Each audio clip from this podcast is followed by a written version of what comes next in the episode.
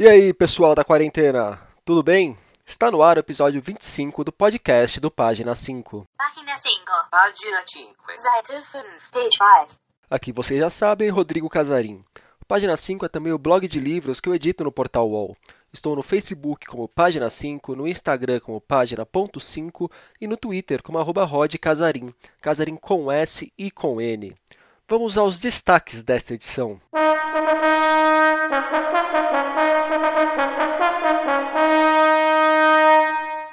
Coronavírus, a crise e a situação das pequenas editoras. O que o Val Noah Harari tem a dizer sobre a pandemia? Casa Poética passa o chapéu para pagar as contas. Paiol literário no site do Itaú Cultural. E Alexandra Vieira de Almeida e Pasolini nos lançamentos.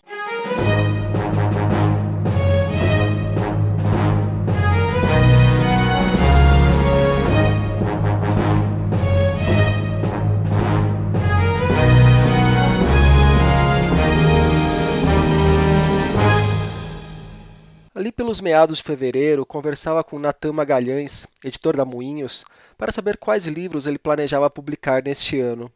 A lista de autores latinos engatilhados era grande. Tinha quatro chilenos, dois colombianos e sete argentinos, numa aposta principalmente em nomes que começam a se destacar na cena literária de cada um desses países. Natan ainda contou que já tinha uma equatoriana fechada para 2021 e que estava negociando com mais uma escritora chilena e duas argentinas. Até que, numa troca de mensagens, o editor da Moinhos me escreveu: Essa coisa do coronavírus pode atrapalhar tudo. Algumas semanas passaram e, pois bem, como sabemos, o coronavírus atrapalhou tudo. E atrapalhou tudo não apenas para Natan, mas para a economia global. As editoras, que começavam a vislumbrar a recuperação de uma crise do setor que se arrasta há tempos, sentiram imediatamente o novo baque. Primeiro com a disparada do dólar, depois com o fechamento das lojas físicas e com a quase que completa paralisação do mercado. Até as vendas nos próprios sites das editoras e em lojas virtuais caíram, segundo Natan, que fala num primeiro semestre praticamente perdido. O primeiro semestre já era. Né? Sabe-se que em abril é que a gente vai começar a ter o pico realmente, e, enfim, como o ministro da Saúde falou, é, abril e maio provavelmente vão ser os piores meses, e então a gente já dá praticamente como perdido o primeiro semestre, assim como muitas outras editoras, né? Apesar de que a gente não sabe o que vai acontecer nas próximas semanas, mas a perspectiva é essa. Então, de cara, a gente já é, cancelou todos os lançamentos que seria nesse semestre, e eles vão para o segundo semestre, né? Então, esses são os primeiros planos que precisaram ser alterados. Outros é tentar parar algumas traduções, tentar parar alguns serviços que são terceirizados, para a gente poder ter um controle melhor do fluxo de caixa da editora. Né? As médias e grandes editoras também sofrem com o momento. A Companhia das Letras, por exemplo, adiou ou suspendeu todos os livros previstos para abril. A Intrínseca anunciou que haverá uma diminuição de 30% de seus lançamentos. Já, todavia, terá menos novidades em maio e junho. A Planeta é outra que pisará no freio. O mesmo acontece com as editoras de quadrinhos, como apontou a matéria publicada nesta quinta pelo site Universo HQ. Diminuir a tiragem das edições também está no radar das ações tomadas pelas editoras.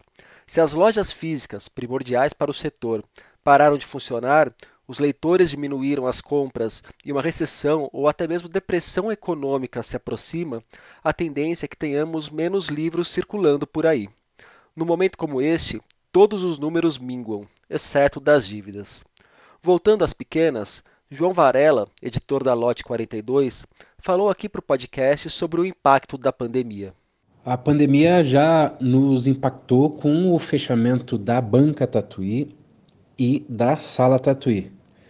Também tivemos que adiar duas festas de lançamento de livros. Uma delas aconteceria no MIS, uh, pelo livro Quando o Sangue Sobe a Cabeça, da Ana Mulaert, e outro evento aconteceria em Belo Horizonte, do meu livro.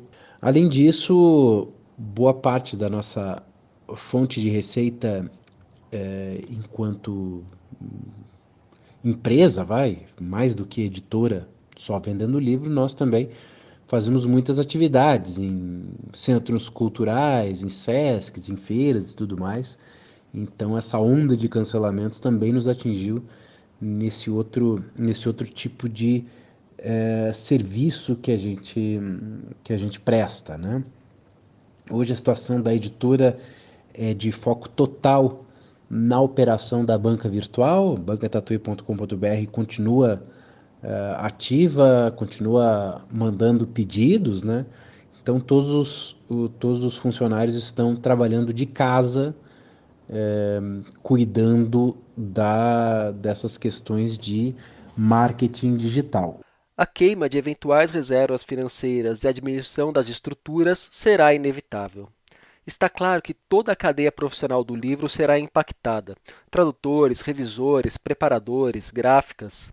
João falou um pouco sobre essa questão cara a todo o cenário econômico.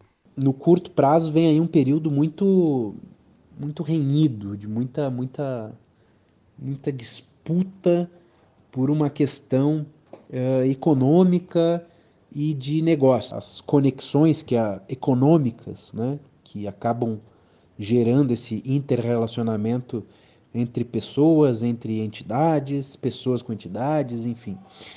Então vem um período agora muito difícil, muito duro de um passando o compromisso para o outro. Né? Eu vi é, já algumas questões envolvendo uh, aluguéis, envolvendo não pagar certos compromissos, enfim, vem um período muito duro nessa questão uh, financeira e nós inseridos numa lógica capitalista e que valoriza muito a questão da posse, do dinheiro e tudo mais, vai ser realmente muito complicado, muito complicado.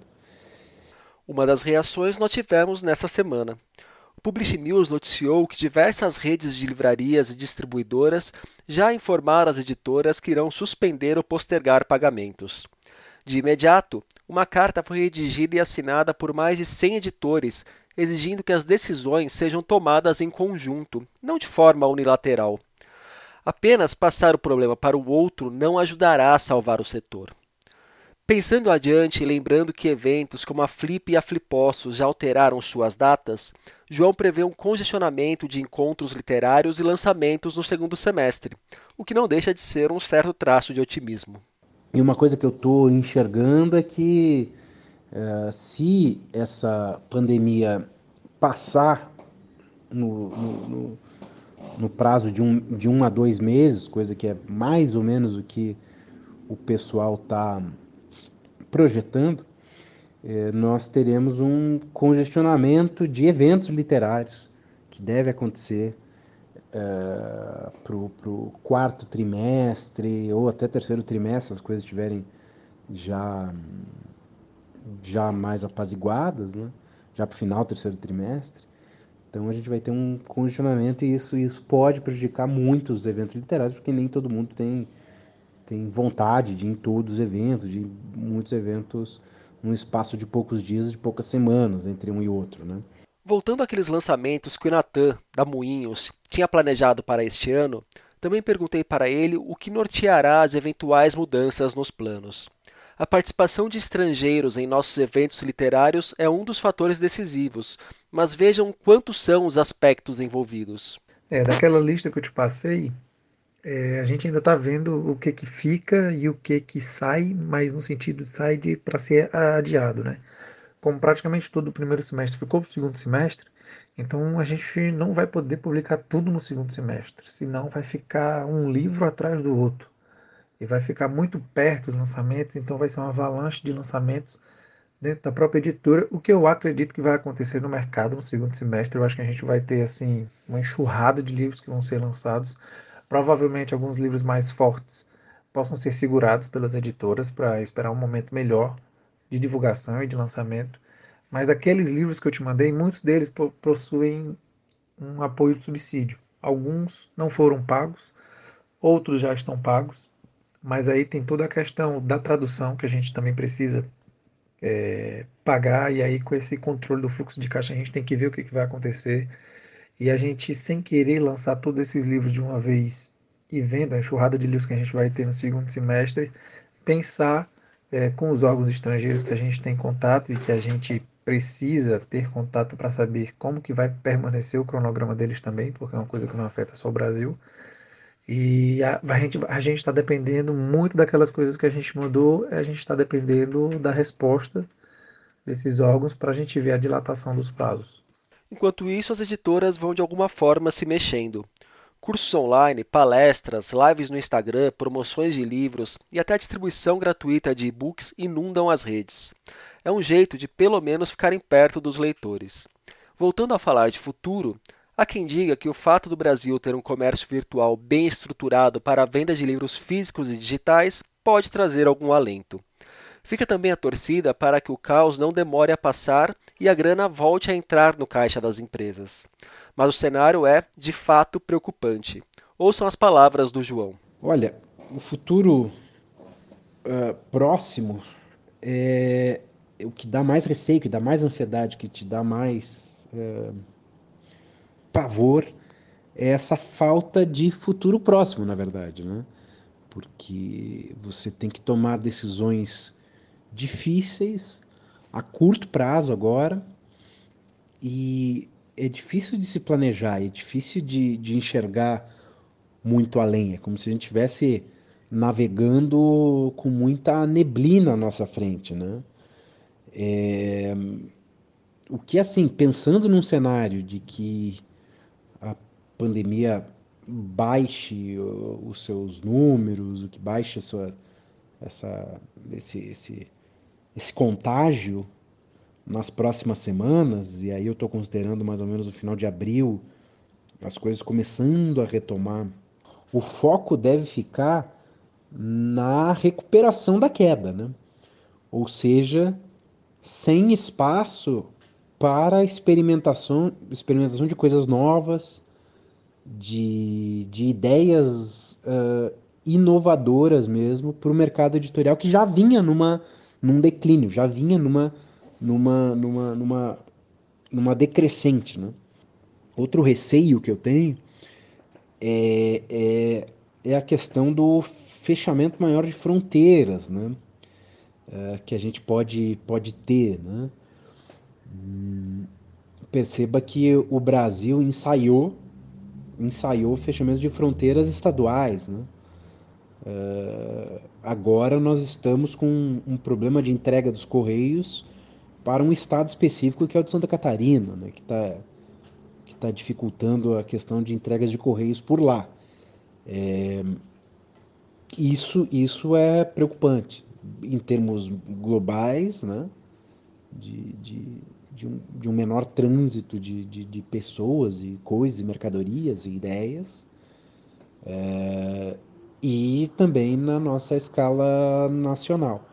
Então, enfim, eu, espero que o Covid não venha a fomentar essas medidas é, com uma bandeira sanitária, com uma desculpa de se cuidar da saúde, esse tipo de medida que pode afetar, é outra das coisas que pode afetar não só o mercado editorial, mas uh, o mercado como um todo e o comportamento mundial das pessoas. Já a Natan prevê de um ano a um ano e meio para voltar a alguma normalidade, isso se não aparecer nenhuma outra bordoada pelo caminho. Um dos cenários possíveis, no entanto, é aquele que nenhum editor ou empresário gosta de imaginar para o seu negócio. Olha, para o futuro, meu maior receio é, é, ter que fechar as portas, é encerrar as atividades, né? Não quero pensar nisso, mas é algo que a gente tem ali no horizonte negativo, digamos assim.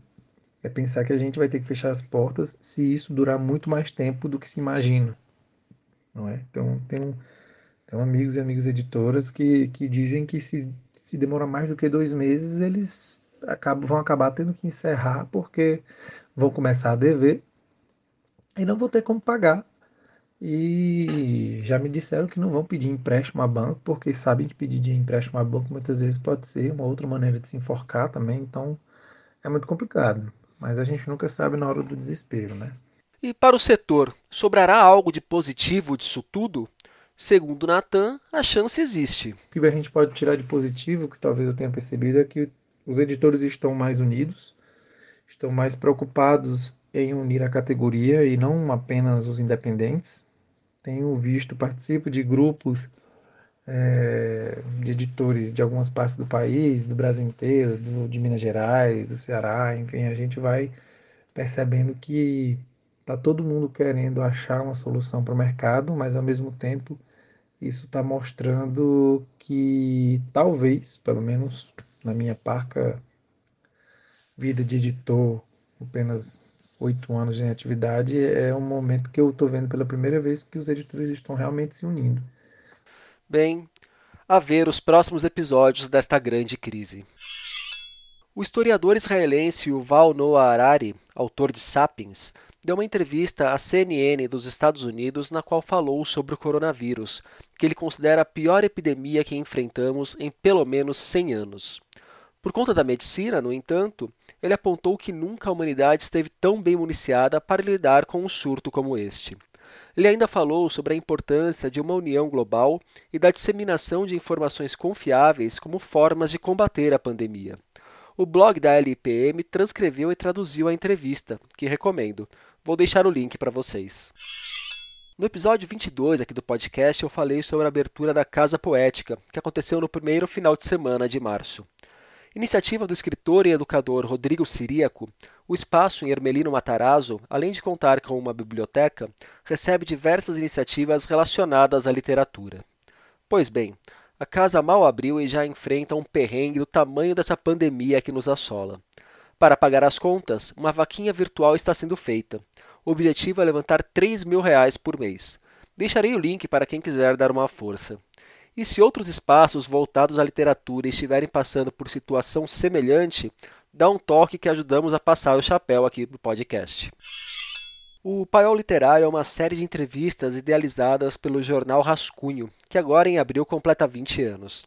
A partir do mês que vem, o Itaú Cultural colocará em seu site o áudio de parte dessas entrevistas captadas desde 2006, com nomes importantes de nossas letras. Serão disponibilizados papos com gente como Ana Maria Machado, Rubens Figueiredo, Silviano Santiago, Cristóvão Teza e Marçal Aquino. A primeira temporada terá 14 episódios, que serão lançados às quartas e sextas. Além do paiol literário, o Itaú Cultural tem dois podcasts voltados à literatura o Escritores Leitores e o Mecru Cradjá. A carioca Alexandra Vieira de Almeida, poeta, contista e ensaísta, está com um livro novo na área. Falo de A Negra Cor das Palavras, apresentado aqui para a gente pela própria Alexandra.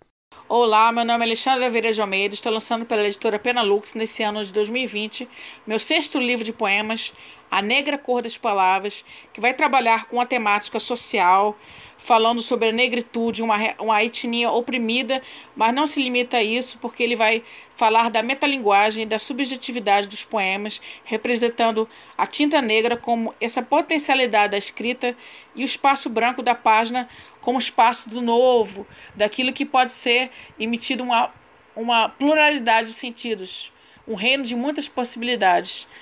Além disso, eu trabalho com os contrastes entre noite, dia, negro, branco, claro, escuro, como no jogo de xadrez, mostrando que o que está oculto, o que é obscuro, é esse espaço das entrelinhas, que está ligado à cor negra.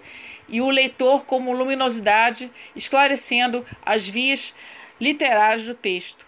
Alexandra também é autora de livros como 40 Poemas e Literatura, Mito e Identidade Nacional, além do infantil Xandinha em O Jardim Aberto. A Negra Cor das Palavras sai pela editora Penalux. A editora 34 acaba de lançar Escritos Corsários, do italiano Pier Paolo Pasolini. Pasolini é conhecido principalmente por seu trabalho no cinema. Ele dirigiu filmes como Salo ou 120 Dias de Sodoma e Decamerão mas também atuou como poeta, romancista, ensaísta e dramaturgo. Escritos Corsários reúne artigos que Pasolini publicou entre 1973 e 1975. Nos textos, o intelectual aborda temas como as rebeliões da juventude após os movimentos de 68, a decadência da Igreja Católica, a ascensão das empresas multinacionais e o que ele chama de novo poder ou novo fascismo. o surgimento de uma sociedade de consumo global que atropelaria todas as formas tradicionais de viver. Pasolini nasceu em 1922 e morreu em 1975, assassinado nos arredores de Roma. A tradução de Escritos Corsários é de Maria Betânia Amoros. E nesta semana, no página 5, nós tivemos O que podemos aprender com quem já viveu o fim do mundo? A filha de Fidel Castro numa história de capa frustrada da Playboy. Milor Fernandes e humor na literatura para esses tempos tão difíceis. Por hoje é isso. Gostou dessa edição do podcast? Tem dúvidas, sugestões, elogios a fazer, pedras a jogar? Me procure nas redes. Por favor, também avaliem o podcast. Deem joinha, estrelinha ou seja lá o que for. E indiquem tanto o programa quanto o blog para os amigos. Um abraço, um beijo, um aperto de mão virtual e até a semana que vem.